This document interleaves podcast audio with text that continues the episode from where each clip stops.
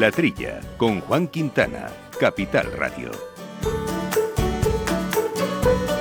Bueno, pues empezamos, empezamos hoy este espacio de la trilla y la ciencia que tanto nos gusta porque ya saben nuestros oyentes que lo que intentamos es aproximar eh, temas eh, delicados, temas sobre lo que hay una opinión pública, pero que no siempre están eh, suficientemente claros a los oyentes. Y por supuesto, para aclararlos no estamos nosotros, que somos meros contadores de noticias, contadores de noticias, interpretadores, etcétera, sino que están los verdaderos especialistas y la ciencia, que al final es lo que creemos que tiene una mayor aproximación a la realidad. Y esta semana vamos a hablar, Jauma, de, del tema del lobo. Aquí en la tría hemos seguido durante muchos años ese asunto porque evidentemente afecta mucho a nuestros ganaderos y ha evolucionado de manera de manera variada el control de, los lobos y precisamente recientemente la Comisión Europea propuso, eh, y digo recientemente, pues hace un par de meses, en diciembre, eh, a los países de la Unión Europea modificar el Estatuto de Protección eh, del Lobo y que pase de estar estrictamente protegido a lo que se dice ahora únicamente protegido, ¿no? Bueno, mm. actualizar todo el marco jurídico, etcétera. Y ha habido, bueno, hubo mucho debate, te acordarás, con el tema de,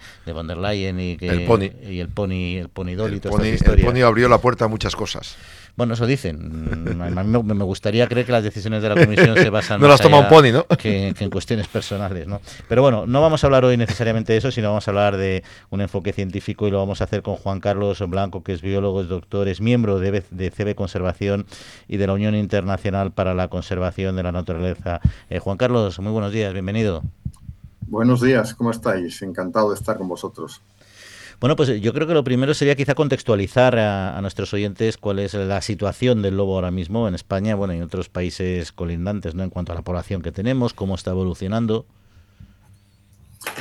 Bueno, pues os cuento un poco. En España, os cuento un poco la evolución. Los lobos han sido perseguidos en España y en todos los países del mundo hasta el siglo pasado, alrededor de la época de la década de los 70. En España, en concreto, en 1970, hasta 1970 el lobo era una limaña que se le podía perseguir con todos los métodos posibles. Y eh, en 1970, eh, gracias eh, a la intervención de Félix Rodríguez de la Fuente, el lobo se declara especie cinegética, con lo cual tiene un periodo de protección al año.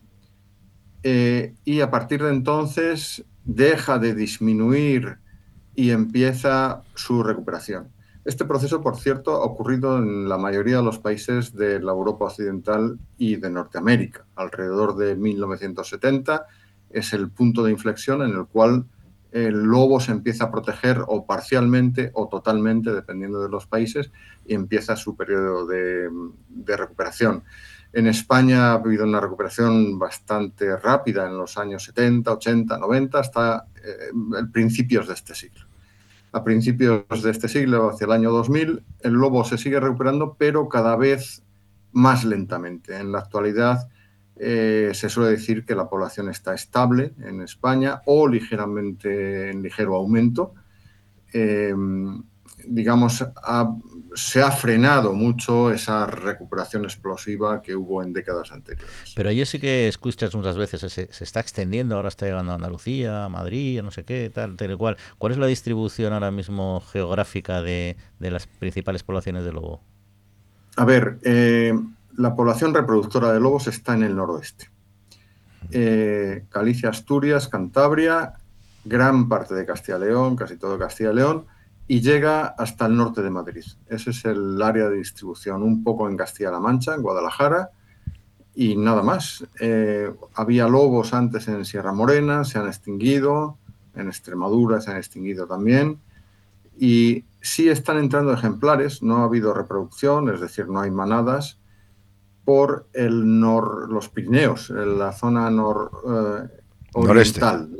Cataluña, hay lobos en Aragón, pero son ejemplares aislados. Por cierto, la mayoría de estos ejemplares proceden de Francia y de lo que se llama la población italo-francesa.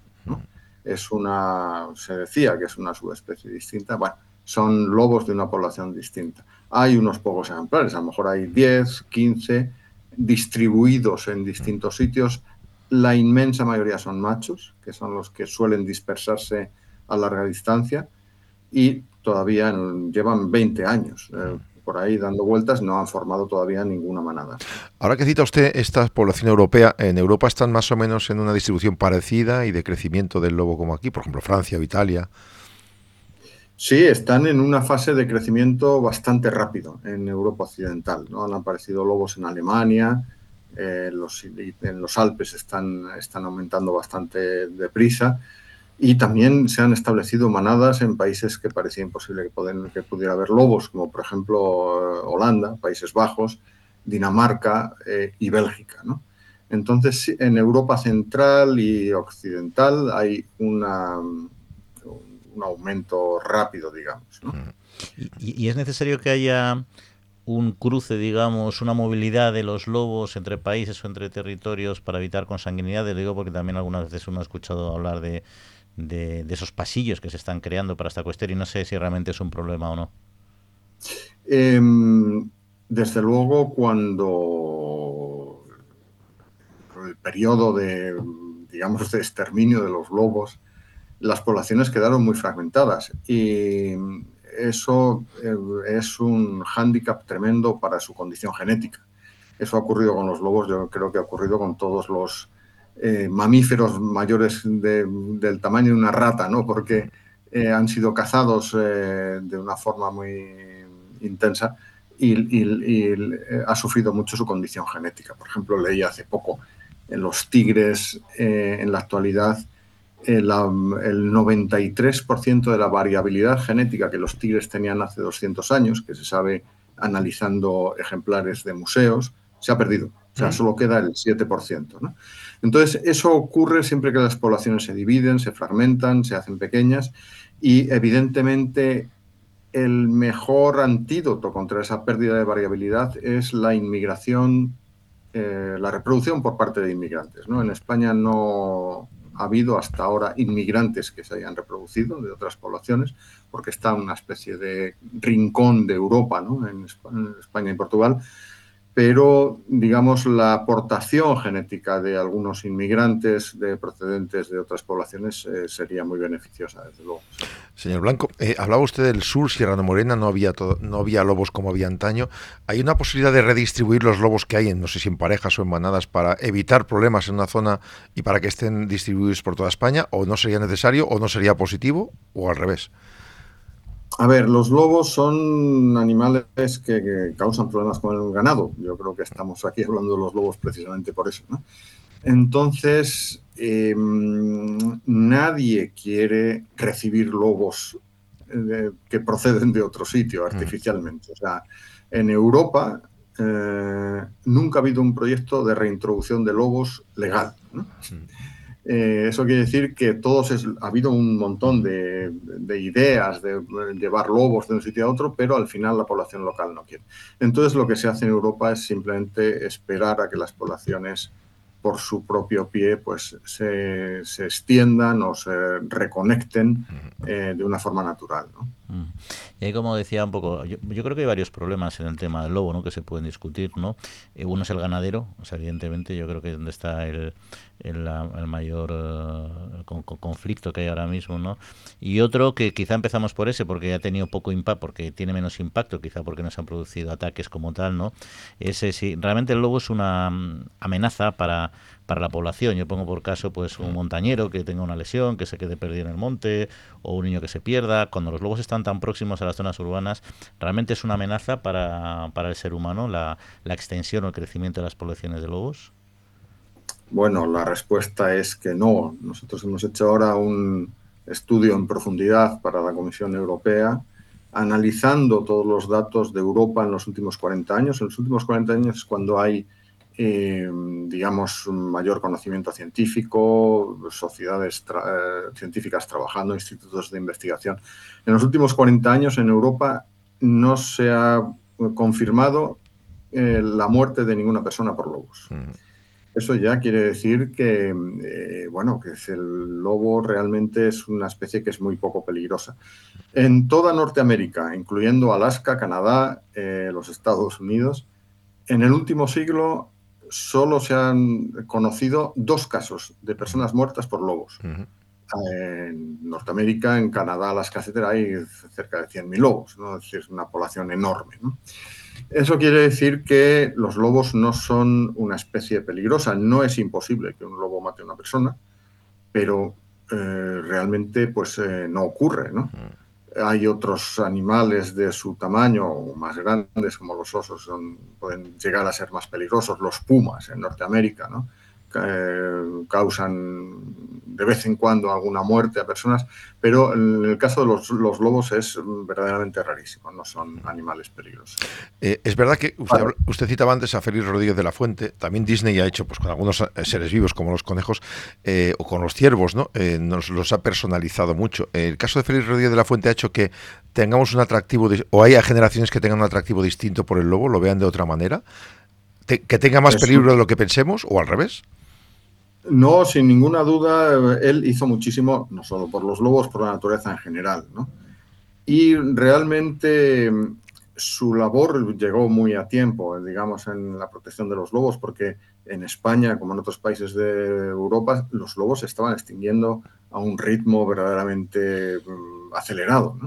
Entonces, eh, aquellos programas de divulgación que hizo en los 60, la influencia que tuvo sobre los legisladores en, la ley de caza de 1970 fue providencial porque se frenó eh, el proceso de extinción de los lobos en un momento en el que probablemente había ya pocos ejemplares, a lo mejor había 300 lobos en España en distintas poblaciones y en un estado eh, yo creo que muy próximo a la extinción y, entrando ya en el tema de la, de la ganadería, ¿no? Eh, los ganaderos, entre otras muchas cuestiones, eh, aparte de, los aspectos económicos que ahora comentaremos, ¿no? Eh, un poco plantean la, una visión del lobo que ataca a sus manadas, a sus rebaños y que, y que mata o hiere más de lo que necesita para comer, ¿no? Es decir, que pues que dejarías un montón de ovejas. entonces, ¿cuál es la realidad? O sea, ¿cómo es el modelo eh, alimentario y de caza del lobo con respecto a las especies domésticas en este caso? Bueno, eh, es cierto que los lobos no son peligrosos para las personas, pero sí lo son para el ganado vulnerable. El ganado vulnerable es el que es, el, sobre todo el ganado menor, ovejas y cabras. El más vulnerable son las ovejas, ¿no? porque son los que se defienden peor. Entonces, en el caso de ovejas no, protegidas, eh, donde hay lobos, pues sí tienen eh, mucho riesgo. Eh, a veces hay ataques y a veces ocurre eh, que los lobos matan más de lo que pueden comer.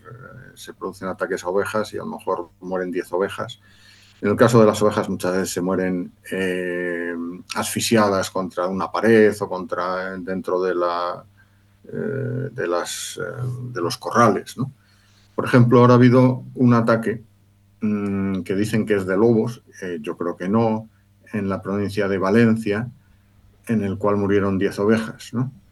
Eh, todo parece indicar que son perros porque es que realmente no hay lobos eh, en la provincia de Valencia desde hace casi un siglo. Pero bueno, el, el, caso es que los veterinarios que lo vieron vieron que solo había tres ovejas mordidas y las otras siete se habían asfixiado eh, contra la, pared, ¿no? Se habían apelotonado contra las, las, paredes del corral y ahí habían muerto asfixiadas, ¿no? Entonces, estas cosas ocurren eh, y, bueno, pues es normal que los ganaderos mm, no quieran que haya, convivir con los lobos, ¿no? Porque su vida es más difícil cuando hay lobos que cuando no los hay. Esa es una realidad. Y, se enfrentan además los lobos a los, a los perros, por ejemplo, porque es verdad que los ganaderos tienen que eh, en las zonas loberas, que estoy de acuerdo que, con lo que decía usted, que, muchas veces se confunda el lobo con los perros asilvestrados que, están hace mucho tiempo en nuestros territorios, ¿no? Pero al margen donde hay lobos, efectivamente, que se hagan en Valencia, al final los ganaderos tienen que defenderse con, con, perros, ¿no? Y también se habla de, del ataque y la muerte de, los perros, ¿no? Eh, ¿El lobo se enfrenta a estos grandes perros pastores también? Eh, cuando, a ver, los lobos son animales que en el campo, en León, dicen los lobos, el lobo no quiere problemas. Eh, por ejemplo, en León, que tienen mastines, eh, la simple presencia de los mastines ya disuade al lobo. Los lobos no van a ponerse a pelear con un mastín, que además es mucho más grande que ellos. Eh, entonces, eh, con los grandes perros de guarda es raro que los lobos eh, se enfrenten con ellos. O sea, simplemente su presencia les hace huir. Nosotros hemos estudiado los lobos durante mucho tiempo, durante décadas, con ejemplares radiomarcados, y yo he visto interacciones entre mastines em, y, perros, ¿no? y, perdón, y lobos, lobos en el campo. cuando están los mastines, los lobos normalmente se mantienen a cierta distancia. Una de las lobas que nosotros tuvimos marcadas en la provincia de Ávila, de hecho, murió la loba, eh, atacada por los perros mastines. Entonces, eh, es raro que los lobos ataquen a los grandes perros. a veces lo hacen cuando los perros están vagando por ahí y se acercan a los cubiles donde están los lobos criando, en ese caso, si los atacan. Pero bueno, a veces lo hacen a los perros pequeños o incluso a los perros de caza, si eso puede ocurrir. Es más fácil acotar, por lo que veo, las ovejas y además tener unos buenos mastines que acotar un espacio para los lobos, entiendo, ¿no? Sí, no se puede tener. Los lobos tienen eh, territorios, áreas de campeo que son a lo mejor de 250 kilómetros cuadrados de, de media, ¿no? 250 kilómetros cuadrados es una, un área de 25 por 10 kilómetros. Son áreas enormes, ¿no? Entonces a los lobos no se les puede tener acotados en un sitio, ¿no? Mm. Y ese tema a mí me, sí me llama la atención porque en el fondo uno desde el desconocimiento siempre piensa que lo más fácil son grandes espacios acotados donde e, efectivamente de alguna manera tengan, que tengan que ser también alimentados, porque evidentemente en un espacio cerrado la, la capacidad de cazar pues se limita, ¿no? Entonces, esa imposibilidad que dice usted de que tienen de estar acotados es precisamente, por, entiendo yo que es por la, necesidad, la necesidad de caza, ¿no? Pero un espacio más más reducido, eh, estando en semilibertad y pudiendo ser alimentados, un, lobo, ¿por qué no podría eh, sobrevivir buscando alternativas que sean un poco equilibradas en lo que es la coexistencia del lobo con, el ganado. Sí, bueno, eso es un poco como tener un zoo, ¿no? Eh, en Estados Unidos, en Canadá, donde hay grandes espacios, eh, hasta hace poco tenían la política de separar a los lobos del ganado, porque ellos tienen esa posibilidad, ¿no? Enormes extensiones donde hay ganado y, bueno, ellos eliminaban a los lobos y enormes extensiones salvajes donde hay lobos y no hay ni una sola cabeza de ganado. ¿no?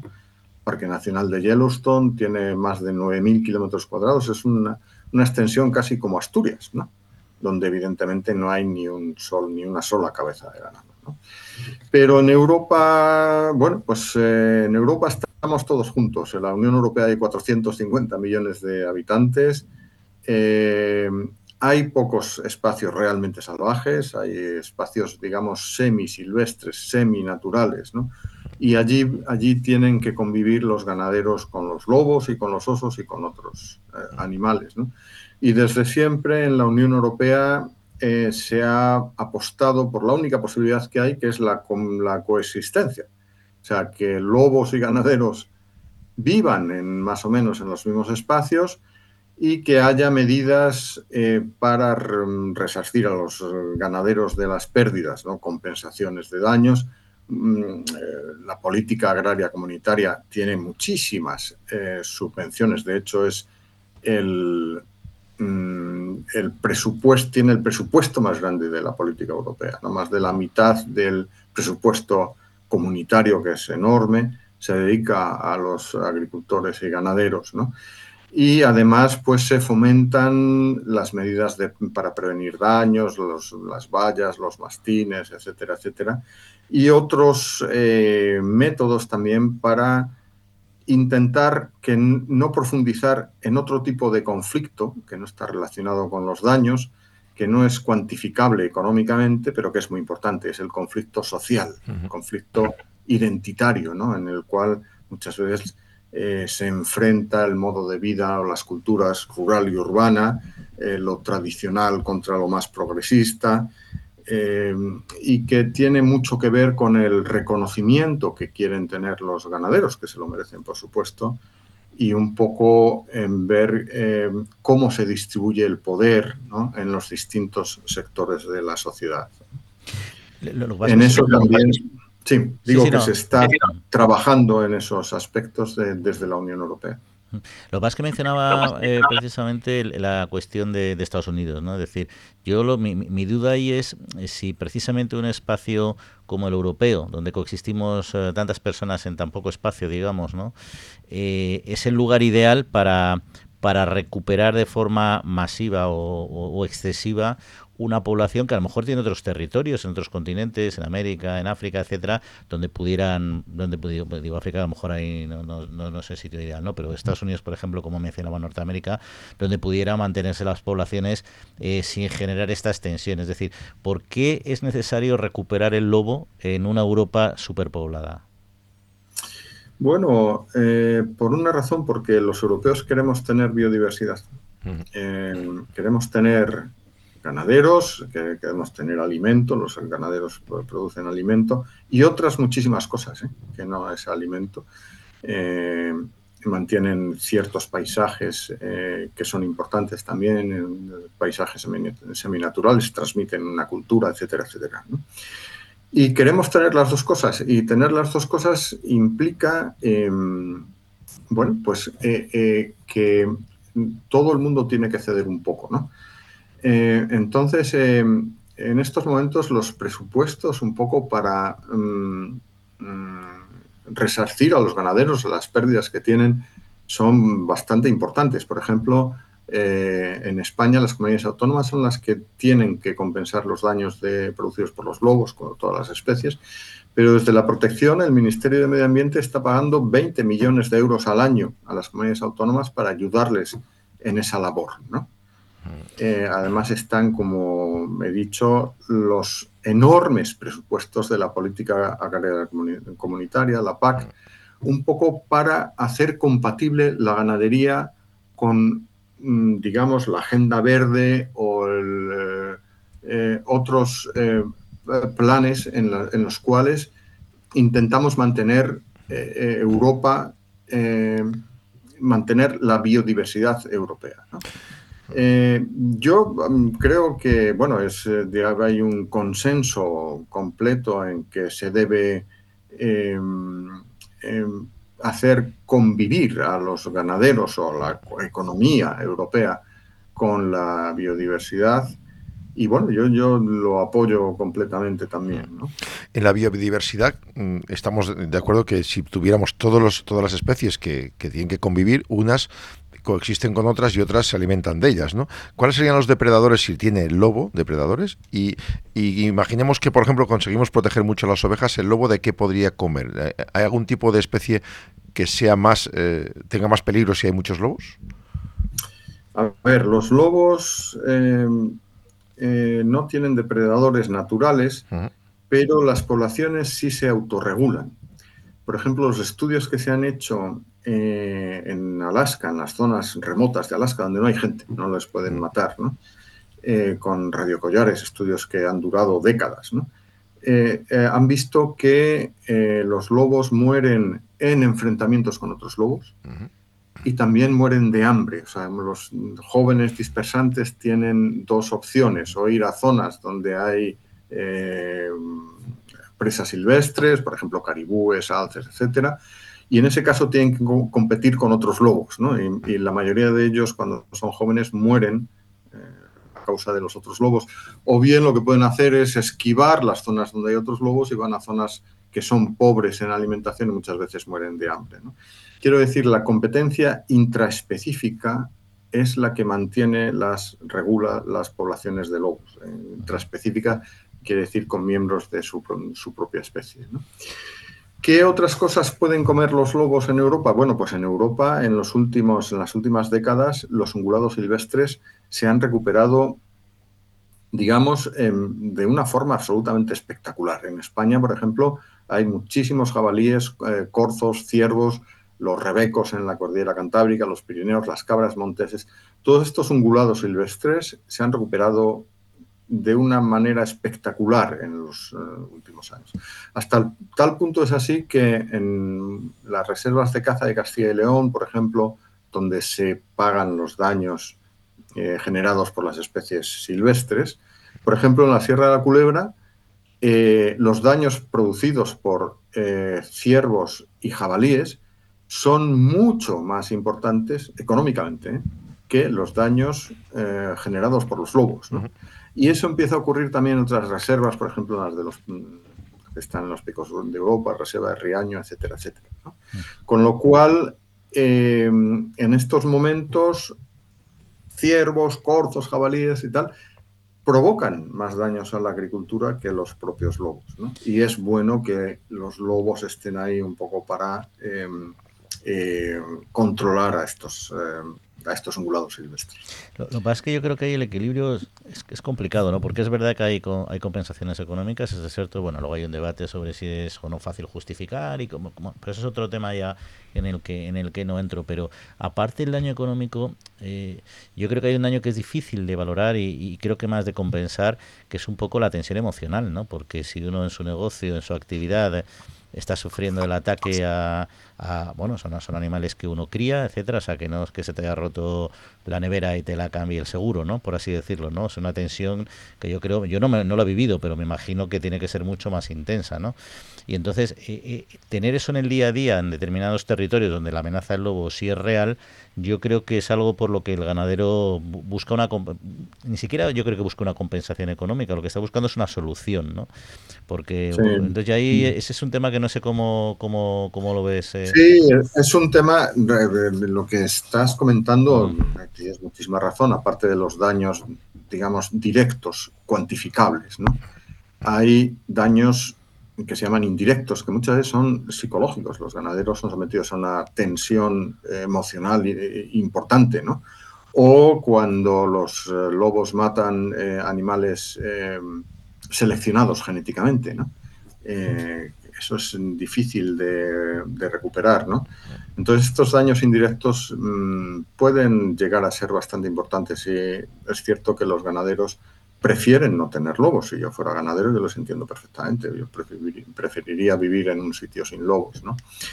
Em, esto se puede compensar de alguna manera, em, digamos, aumentando eh, los baremos eh, de daños al ganado, que es una cosa que se está haciendo ahora en todas las eh, comunidades autónomas de España, porque, como decía antes, el Ministerio está pagando 20 millones de euros al año. Es una cantidad importante, porque 20 eh, millones al año a los ganaderos para compensar un poco también estas pérdidas indirectas. Em, pero además em, hay estos métodos de prevención de daños al ganado que yo creo que son importantes también. Muchas veces se ha dicho, los ganaderos dicen, o incluso algunas comunidades autónomas, no, aquí es que no queremos tener lobos eh, porque es incompatible con la ganadería. Pero claro, o queremos cazar los lobos, por ejemplo, pero es decir, no tener lobos, mm, digamos, es ilegal de acuerdo con las directivas europeas y la ley española también, ¿no? Y eh, cuando se cazan los lobos, pues tú puedes cazar a lo mejor el 10% de la población o el 20%, ya es un porcentaje importante el 20%, ¿no? Si cazas el 20%, en vez de mm, convivir con 10 lobos, pues tienes que convivir con 8 lobos, ¿no? Y convivir con ocho lobos pues es eh, casi tan difícil como convivir con diez lobos. ¿no? Por eso mm, es fundamental intentar aplicar estas medidas de prevención de daños al ganado, que en algunos casos es relativamente fácil, pero costoso, eh, necesitas invertir más tiempo y dinero, y eso puede ser compensado por eh, la Unión Europea y también con los fondos del Ministerio. Y bueno, hay veces que resulta un poco más difícil, sí, en el, cuando hay mm, ganado en régimen extensivo, por ejemplo las vacas que están en la cordillera cantábrica en régimen extensivo, pues es un poco más difícil. ¿no? Y... bueno, ahí, ahí, es donde hay que, eh, digamos, echar el resto e intentar eh, ayudar a los ganaderos lo más posible con digamos, con estos problemas que tiene. Y se nos va acabando ya el tiempo, Juan Carlos, pero una, una cuestión que no quería dejar pasar es si existe realmente un, o sea, si hay algún modelo que establezca cuál es el límite de equilibrio, digamos, el punto de equilibrio de la población eh, lo ver aquí en, eh, en, nuestro país, o si se va a dejar que crezcan indiscriminadamente y luego empiecen los conflictos con si se cazan, no se cazan, etcétera. Sí. No existe una cifra mágica. Y yo creo que em, se debería intentar buscar un punto en el cual decir, bueno, a partir de cierto límite vamos a controlar los lobos en los sitios donde hagan muchos daños al ganado. Em, y mm, habría que tener un gran debate que sería científico y, por supuesto, político, porque en gran medida la, la respuesta es también depende de la sensibilidad de cada uno y es una respuesta política. Y yo creo que en estos momentos vivimos mm, tiempos en los que la polarización política nos está eh, eh, impidiendo ¿no? tener esos debates que eh, podrían acercarnos un poco a la solución de, o la respuesta de estas preguntas que vosotros habéis hecho, que son realmente muy interesantes, ¿no? Es decir, ¿dónde está el punto de equilibrio? Mm. Ya insisto en que la discusión política es fundamental, pero vivimos tiempos de mucha polarización. Mm. Y por cierto, ¿está usted de acuerdo en el paso de, que esté estrictamente protegido a protegido, este paso que ha dado la, Unión Europea?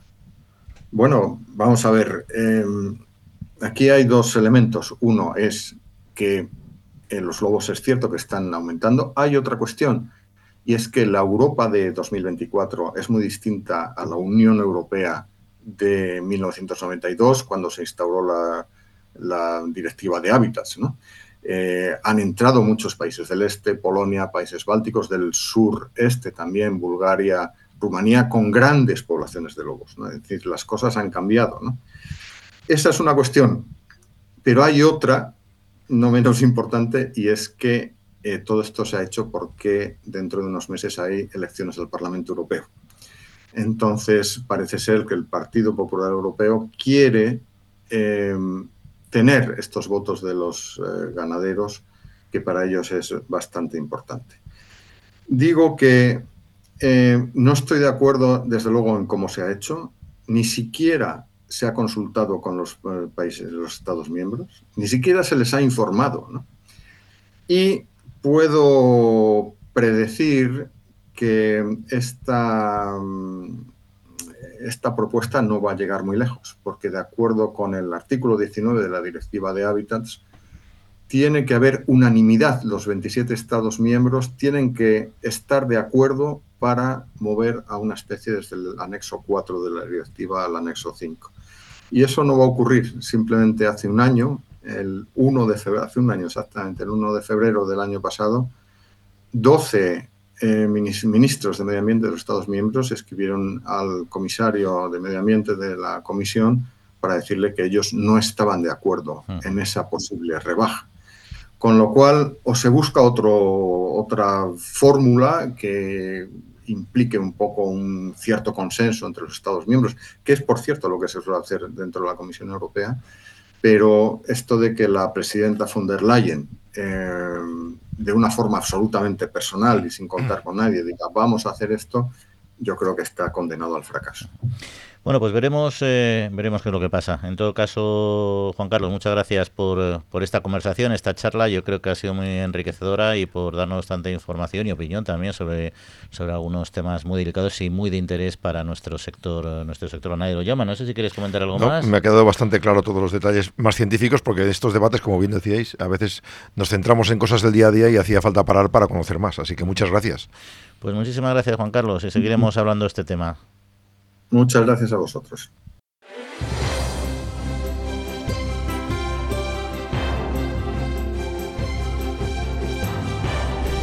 Bueno, pues muy interesante, muy interesante este debate. Seguro que muchos de nuestros oyentes tendrán también opiniones sobre lo que nos ha dicho nuestro científico invitado. Por mm. supuesto, estamos a su disposición para que la compartan en nuestro correo electrónico en la trilla arroba capitalanradio.es. Eh, y nosotros, Jauma, pues nada, solo nos queda despedirnos y que pasen muy buena semanita, como siempre. Feliz semana a todos. Hasta la próxima. Y a todos ustedes, cuídense, descansen y en siete días volvemos a estar aquí con ustedes.